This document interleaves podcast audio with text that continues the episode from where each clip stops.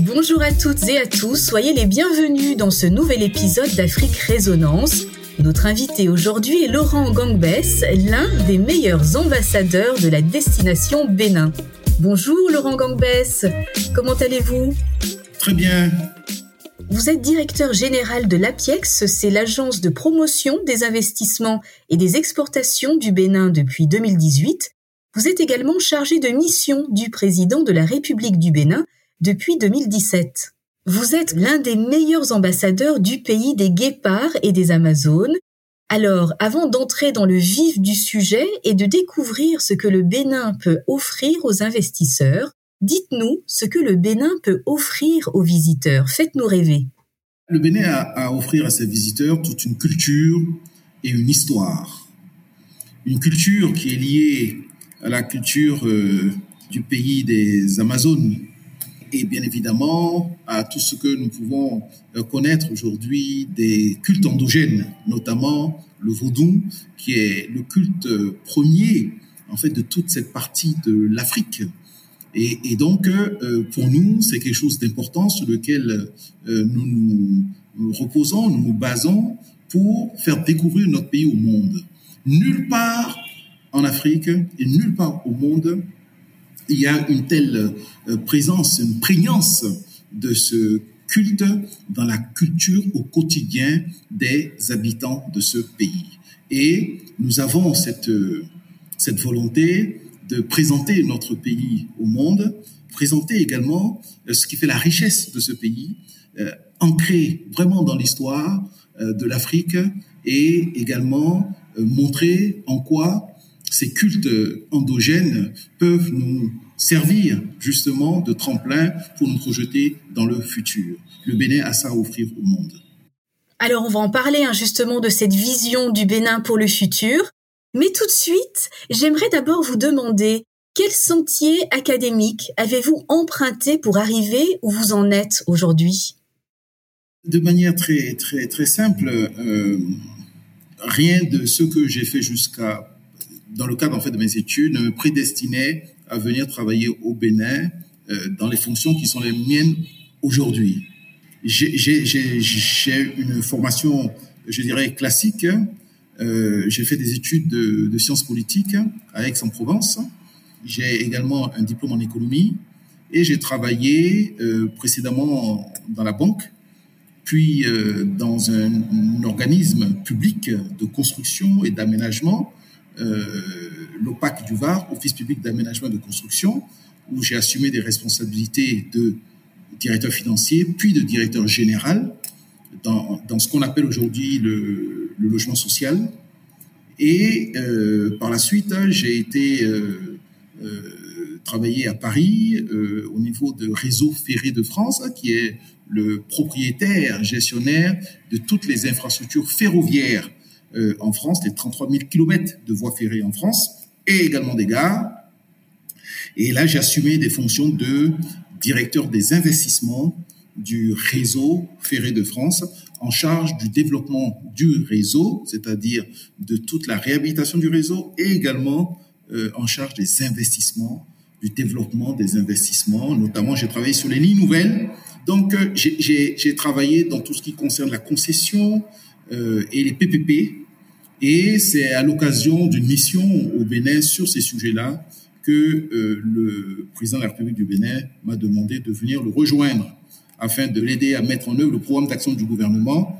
Et c'est ce pourquoi je suis, j'ai quitté mes fonctions à la SNCF où je suis rentré ensuite pour venir au Bénin en 2017.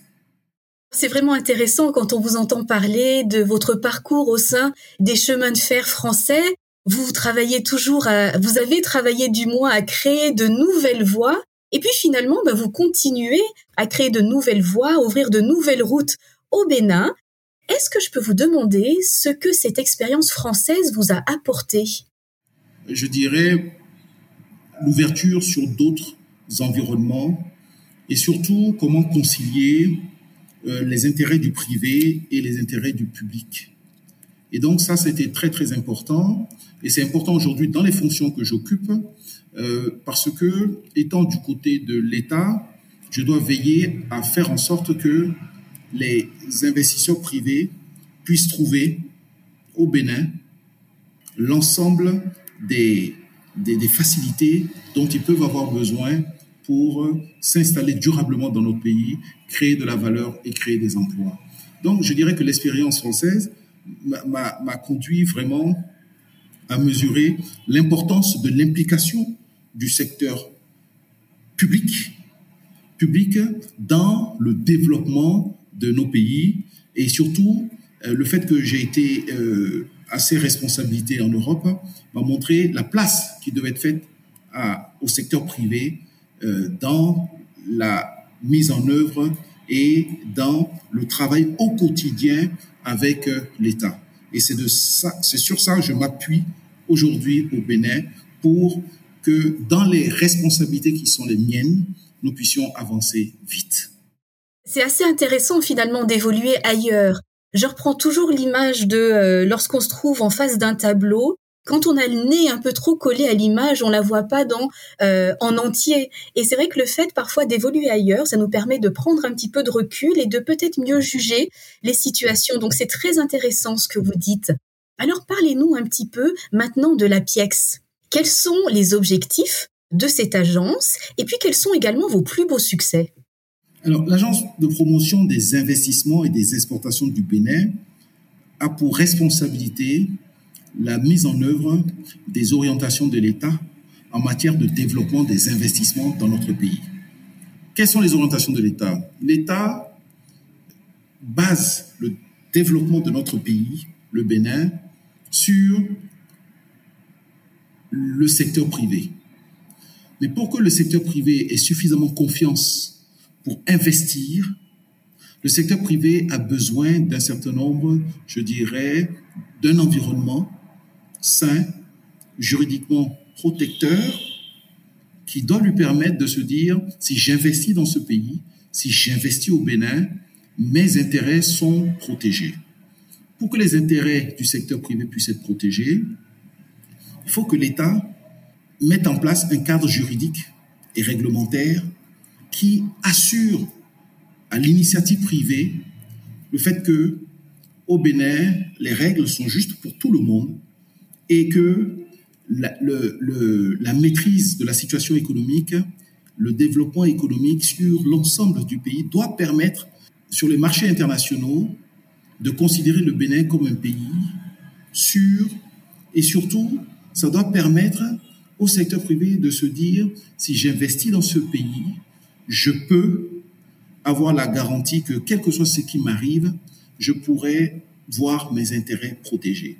Et donc, ce que nous avons décidé, ce que le président de la République a décidé, la vision du chef de l'État, c'est de, de, transformer de manière vraiment profonde notre économie, de changer ce paradigme en faisant en sorte que notre pays s'appuie sur ce que nous avons de plus que les autres en matière de production. Qu'avons-nous de plus que les autres Nous avons, nous sommes devenus, sous le gouvernement du président Patrice Talon, le premier pays producteur de coton en Afrique nous sommes devenus le deuxième pays producteur de noix de cajou en Afrique. Nous sommes devenus également l'un des plus gros producteurs de karité et de soja. Donc, nous avons décidé, dans un premier temps, de nous baser sur ces productions, mais au lieu d'exporter la main-d'œuvre, d'exporter la valeur ajoutée dans d'autres pays, nous avons décidé tout simplement de tout transformer sur place afin de de capter la valeur ajoutée et de donner de l'emploi à nos jeunes. C'est dans cette perspective que nous avons réfléchi à mettre en place un cadre qui doit permettre aux investisseurs de considérer qu'ils peuvent venir investir au Bénin dans ces secteurs que nous avons identifiés afin de participer à la transformation structurelle de notre économie. Tout à fait, parce que la PIEX, justement, intervient au niveau du renforcement du cadre juridique, judiciaire, donc tout, en fait, pour renforcer par ricochet le climat des affaires.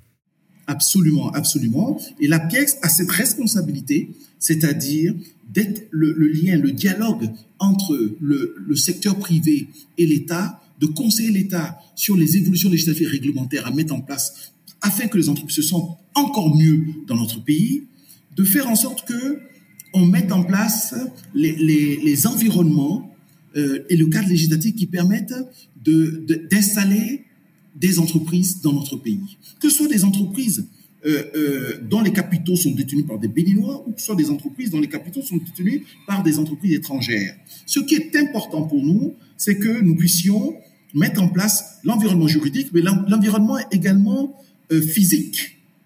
C'est la raison pour laquelle nous avons mis en place la zone économique spéciale de Blojigbe, où la, où la PIEX a un rôle d'administrateur général de cette zone, c'est-à-dire que c'est la pièce qui s'assure que les engagements qui sont pris par le partenaire de l'État, c'est-à-dire le groupe EURES, dans le cadre en fait d'une joint venture, et l'État, les engagements qui sont pris par les uns et les autres sont respectés sur un territoire que nous avons défini. Sur ce territoire qui fait 1640 hectares, nous avons, nous sommes en train d'aménager une deuxième portion de 400 hectares qui doit nous permettre en fait de recevoir encore plus d'entreprises. Les premiers 400 hectares sont complètement aménagés et complètement mis à disposition des entreprises, si bien que nous n'avons pas aujourd'hui de, de, mètres carrés à mettre à la disposition de nouvelles entreprises et c'est la raison pour laquelle nous sommes dans une sorte de course contre la montre pour aménager rapidement les autres parcelles afin de pouvoir accueillir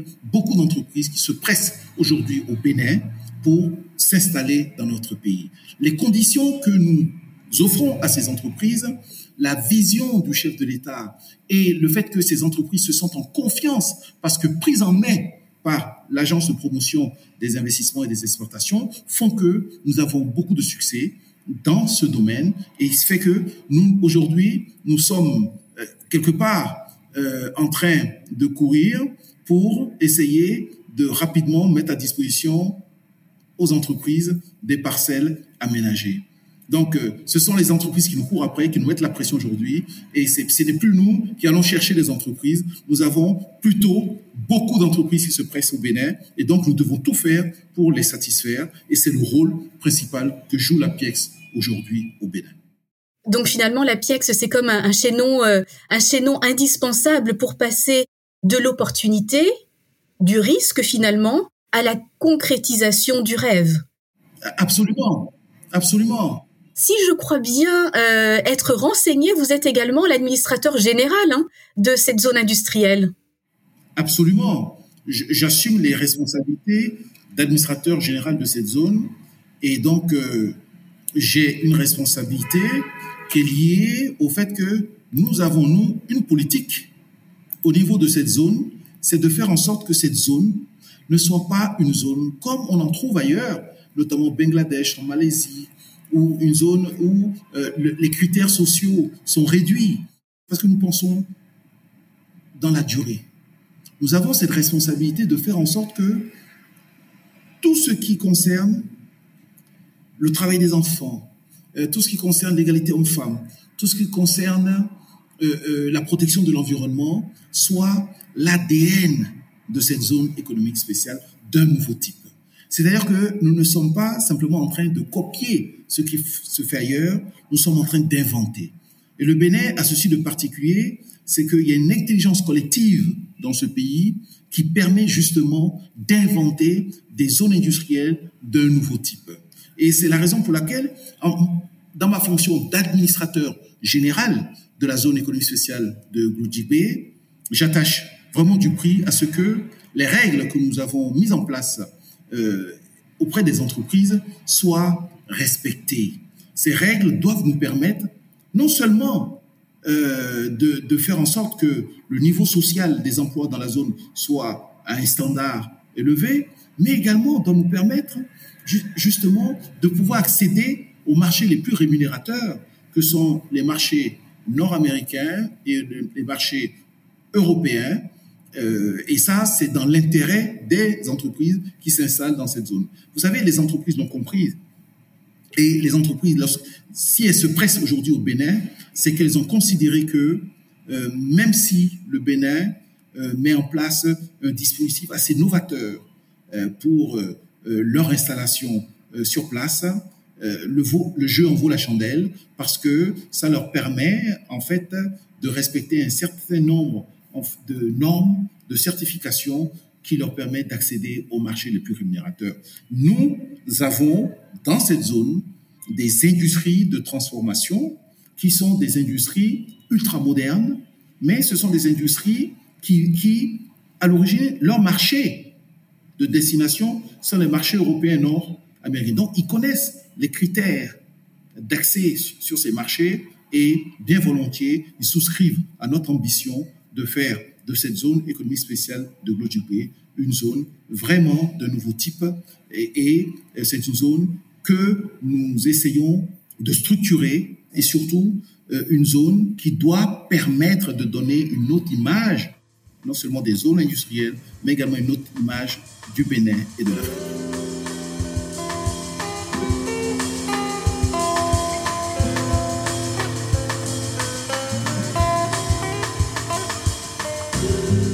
L'heure justement où la ZLECA, enfin la zone de libre-échange continentale africaine, est en train de se mettre en place, en train de trouver un peu ses marques, est-ce que vous pensez que l'avenir économique du continent passe forcément par euh, la création, la multiplication de ces zones économiques spéciales?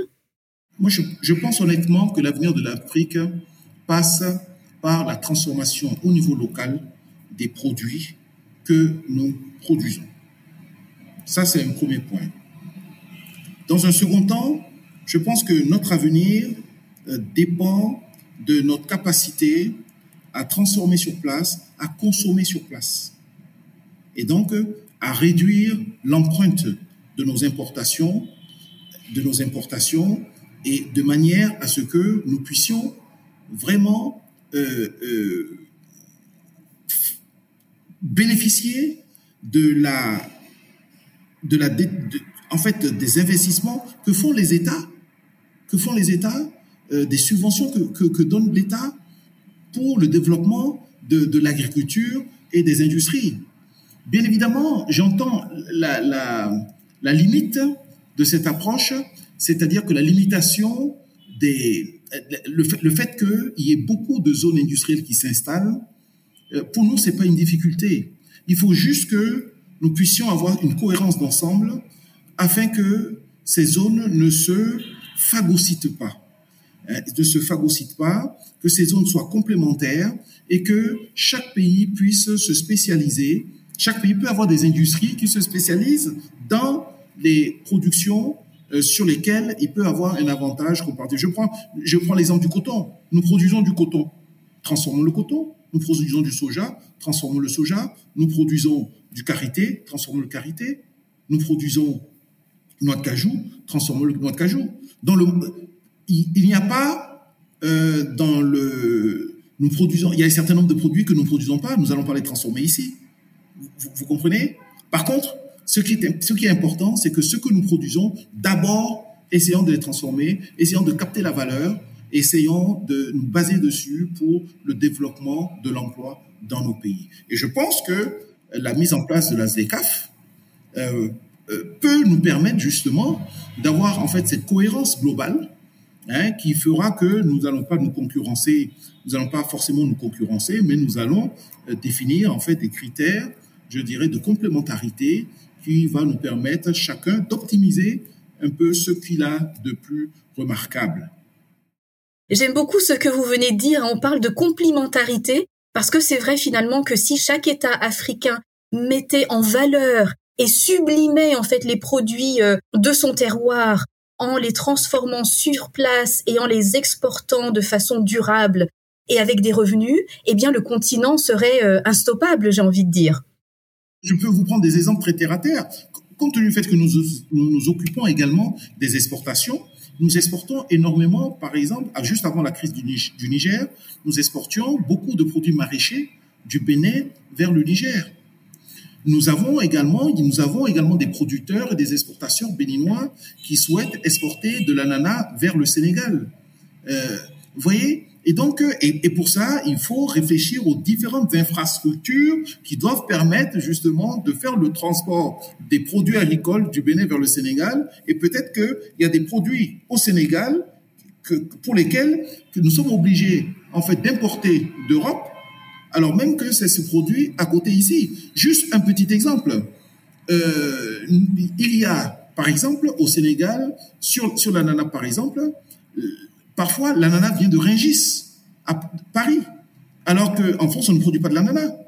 Parce qu'il est plus facile aujourd'hui d'exporter de l'ananas de Cotonou vers Paris et de Paris vers le Sénégal.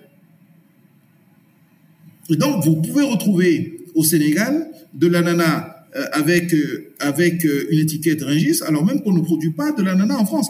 Donc, il y a énormément à faire pour favoriser le développement des échanges entre nos, deux, nos, nos pays en Afrique et surtout pour assurer le développement du pays. Vous savez, nous avons un marché qui est juste à côté, qui fait à peu près 250 millions de consommateurs la première économie du continent.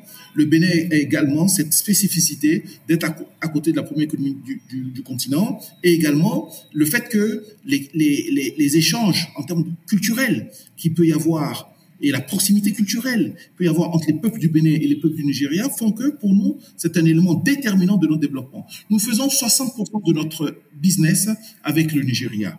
Euh, si nous travaillons à rendre nos, pays, nos produits meilleurs en qualité. Nous avons un vaste marché qui s'offre au Bénin et également non seulement au Bénin, mais si ça s'offre au Bénin, ça s'offre au Niger, ça s'offre à la Côte d'Ivoire et ça s'offre à tous les autres pays.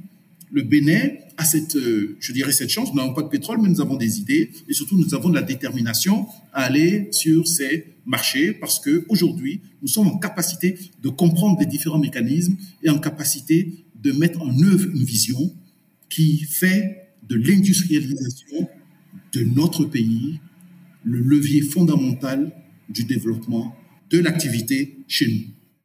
Parlons à tous les investisseurs qui nous écoutent actuellement. Quelles sont les, filières les plus porteuses en termes d'investissement actuellement au Bénin? Alors, nous, avons fait, en juin dernier, nous avons fait un roadshow euh, en France pour essayer d'attirer un certain nombre d'investisseurs.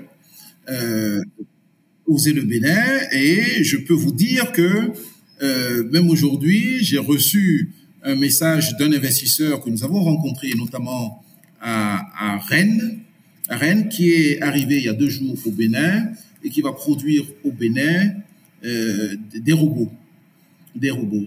Et donc, euh, il y a des secteurs qui sont très porteurs.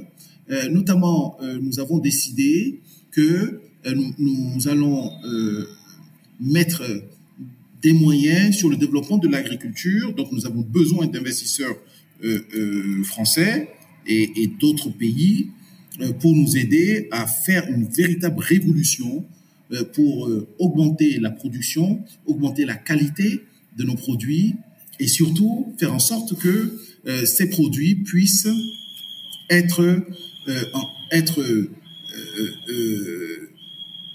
puissent nous permettre en fait de, de, mettre en place les industries de transformation. Donc, nous avons besoin, dans le secteur agricole, d'investisseurs.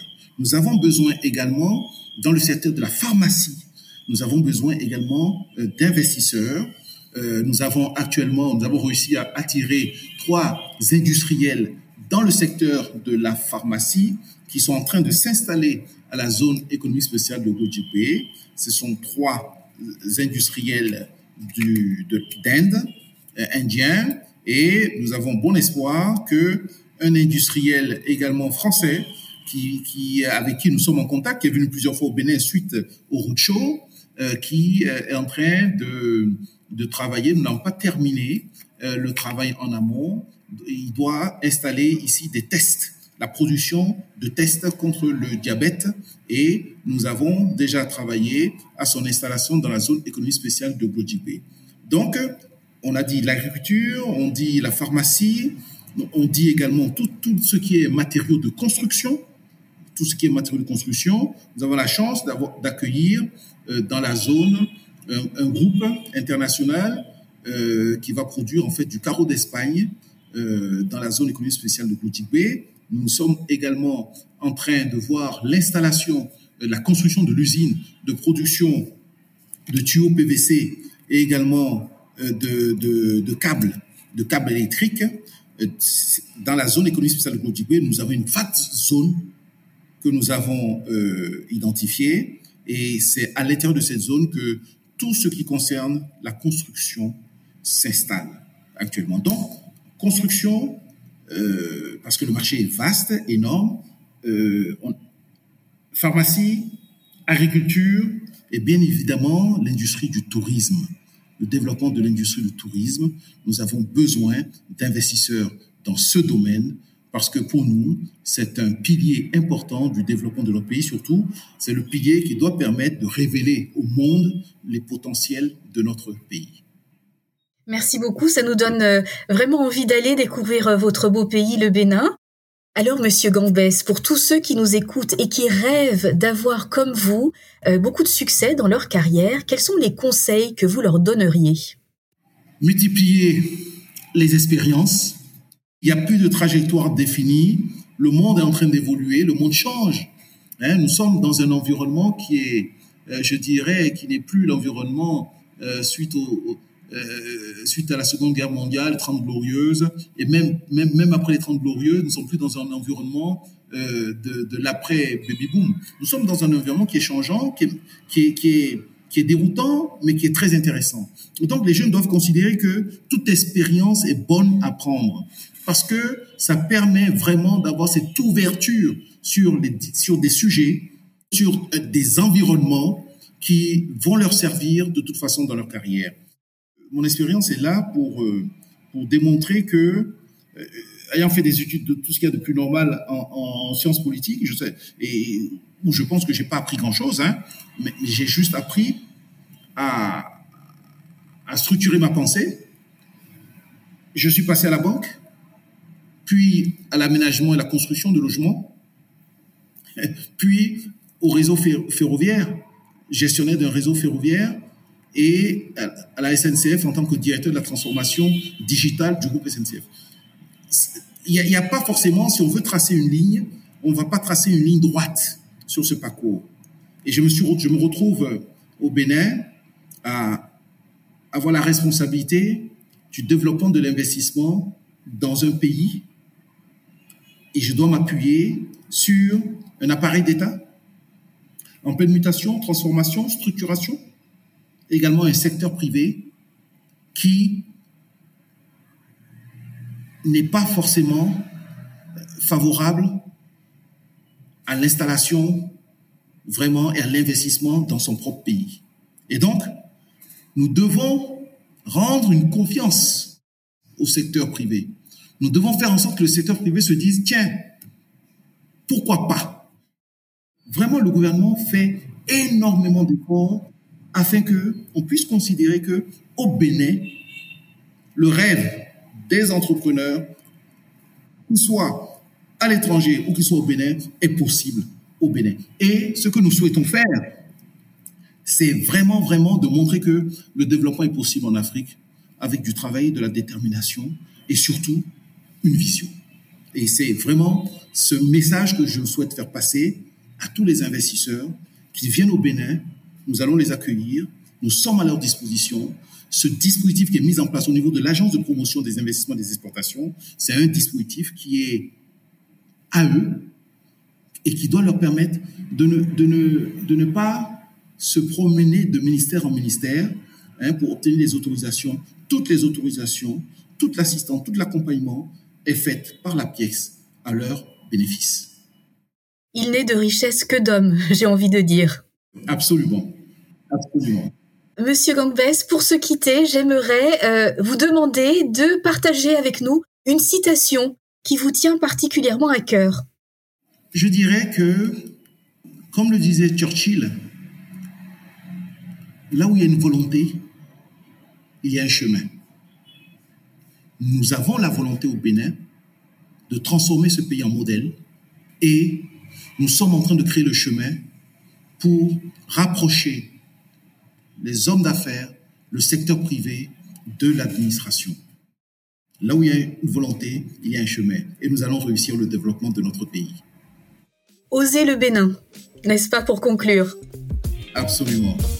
Monsieur Laurent Gangbès, directeur général de l'Agence de promotion des investissements et des exportations du Bénin, merci beaucoup d'avoir été parmi nous aujourd'hui.